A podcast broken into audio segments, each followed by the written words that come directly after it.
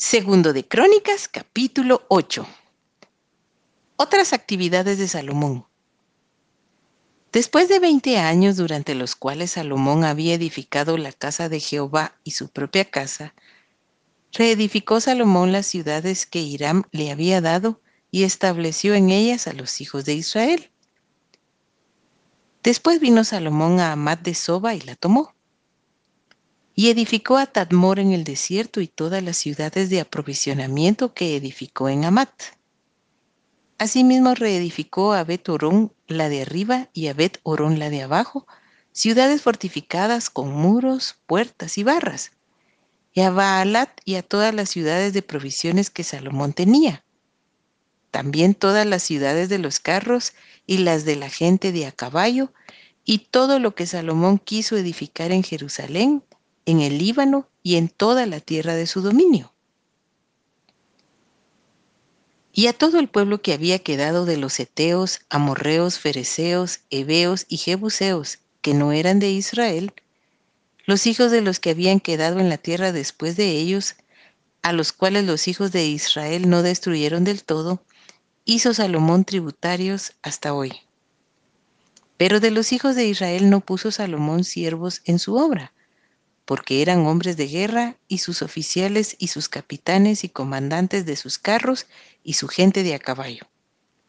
Y tenía Salomón 250 gobernadores principales, los cuales mandaban sobre aquella gente.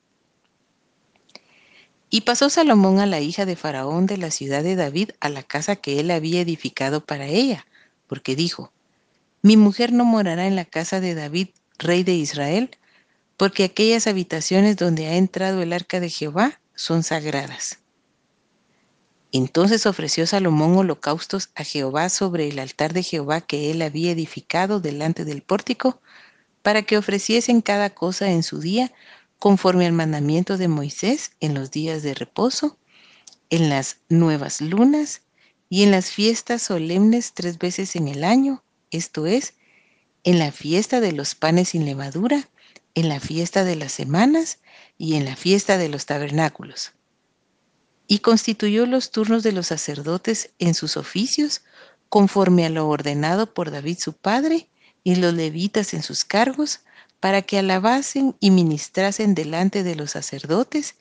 cada cosa en su día. Asimismo los porteros por su orden a cada puerta, porque así lo había mandado David, varón de Dios y no se apartaron del mandamiento del rey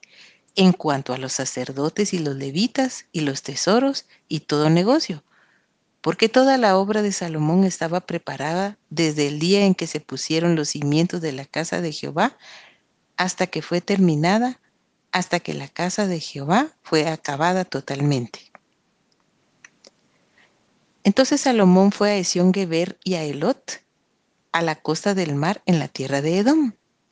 porque Irán le había enviado naves por mano de sus siervos y marineros diestros en el mar, los cuales fueron con los siervos de Salomón a Ofir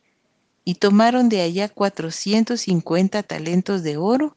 y los trajeron al rey Salomón.